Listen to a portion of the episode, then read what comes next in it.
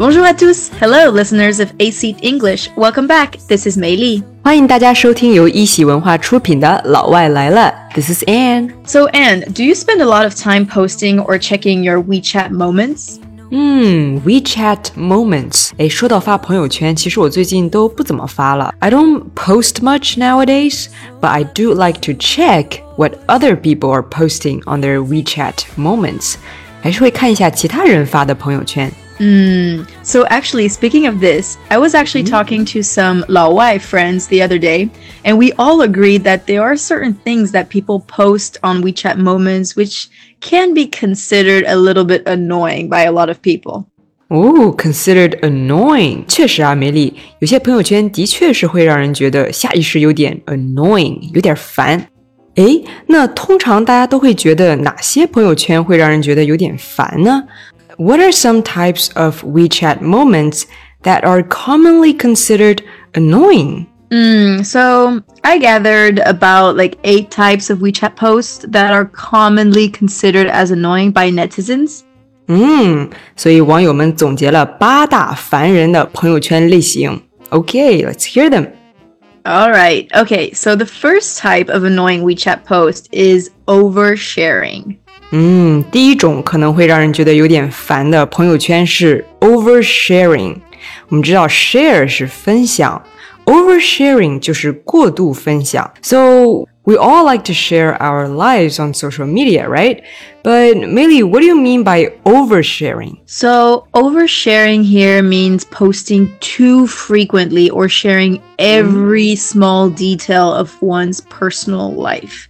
Oh yeah, posting too frequently，比如说一天发十来条朋友圈刷屏，或者是 sharing every small detail of one's personal life， 事无巨细的分享你的个人生活。So yeah, I kind of understand why this can be annoying for many people. Yes, and I think it can actually also be quite overwhelming sometimes. Mm, it's overwhelming，可能会让人招架不了，right? Mm. And moving on to the second type of annoying WeChat post would be probably constant selfies. 哦，第二种是 constant selfies。 selfies 就是自拍，那 constant selfies 就是经常发自拍，right? Mm, yeah, exactly. And I think I could provide a little bit of context for this one. So, while sharing selfies is common, I think an excessive number of them can come across as a little bit self-centered. Yeah, 梅丽，你提供的这个解释特别好。It's totally okay to post a lot of selfies because that's what social media is for, right? 但是如果那个数量特别的 excessive 太多了，it can come across as self-centered，可能会显得有点自我为中心，self-centered。Mm, yeah, so just I think don't overdo it. I mean, that's the main point, right? 嗯哼，凡事都要讲究个度，don't overdo it.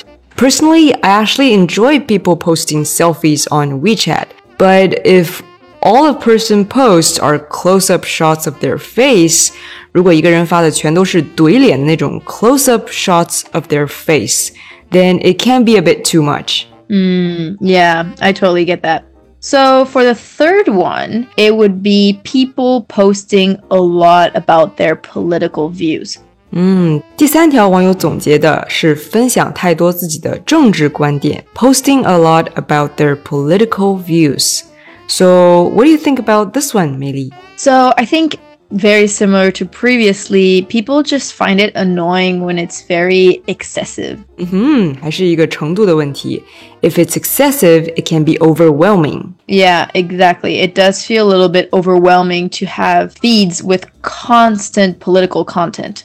That's very true. So, what is the next one? So the next one is oversharing extreme personal opinions. 嗯，所以第四条也是 oversharing，只不过这里过度分享的是 extreme personal opinions，、偏激的个人观点。 So, for example, some people might share controversial opinions without really considering the potential impact on others. 嗯，right。 有一些观点可能比较 controversial，比较有争议性。如果不考虑它的 potential impact， 也就是有可能对别人造成的一些影响，就分享出来的话，很多人可能就会觉得这就不太合适了。Mm, yeah, for sure. So the fifth one is to start or engage in drama in the comments. Ooh, drama 在这里指的就是一些很戏剧化的一些矛盾。 Yeah, exactly. So to start drama 挑起矛盾或者 engage in drama 加入矛盾，就是在评论区跟人吵起来了。Yeah, so they just start fighting in the comments. I mean, I have seen this so much on social media. Really? So what are they like? I mean, people just become very mean sometimes too. I mean, I always just feel like if you have a problem, just maybe address these issues privately, right? Yeah, don't be mean. 最好还是不要在社交媒体上对别人恶语相向啊。嗯，而且 you're right，你可以 address issues privately，最好还是私下解决掉。Yeah, exactly. So then moving on to the sixth type of WeChat post that people might find a little bit annoying is if this person is still posting on social media but ignores your messages. Oh yeah, I get it. 这个人明明还在发朋友圈，却还在 ignore your messages，对你的信息已读不回。嗯，如果两件事同时发生的话，确实会让人心里犯嘀咕。What is going on? Like, does he hate me or something?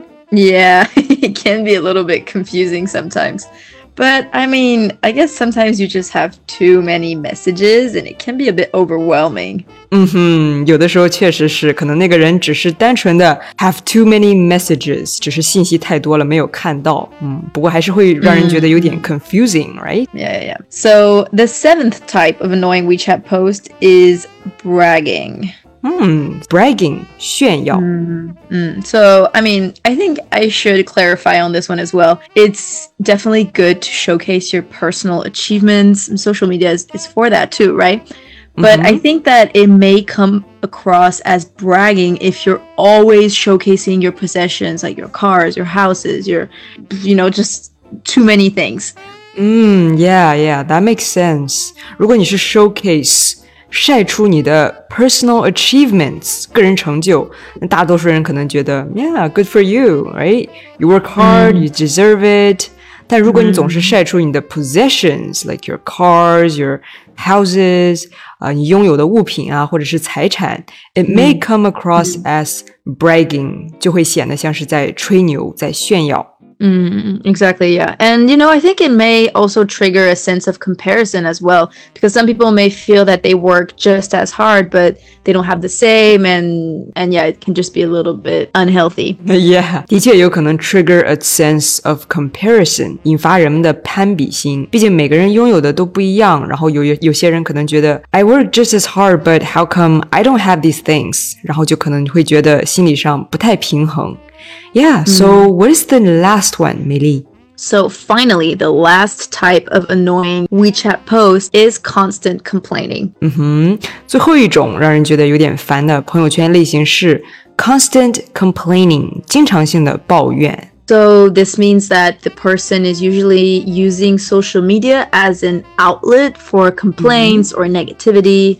嗯，也就是说，把社交媒体当做发泄怨气和负能量的一种途径，an outlet for complaints or negativity. So, what do you think of this one, 美丽？ So I think this also really depends because some people use this to find support and advice, right? 嗯，Yeah, I agree. 有些人可能是以此来寻求支持或者建议。They might be looking for support and advice. 我觉得有时候可能这样反而比较真实接地气， 毕竟生活也不可能一直都是风和日丽嘛。 Mm, exactly. But I mean, personally, I definitely would not post my personal problems on social media. I think that this is quite private and not everyone needs to know about it. Yeah, it's better to keep some things private. 毕竟大多数人也没有办法对你遇到的困难感同身受。 Mm, yeah, exactly. But I mean, I guess it doesn't really matter too much for some people, so everyone can do whatever they want. Yeah, it really depends. 其实很多时候你可以想发什么就发什么，毕竟这是你的朋友圈，right? Mm, mm, mm, for sure. So sometimes I think for me, if I'm having a hard time, I would either post nothing at all or maybe try to post something positive。有时候遇到不如意的时期，我觉得可能我会选择要么很长时间里什么都不发。 要么就是试着发点生活里的小确幸，Yeah, even if it's just a very little positive thing.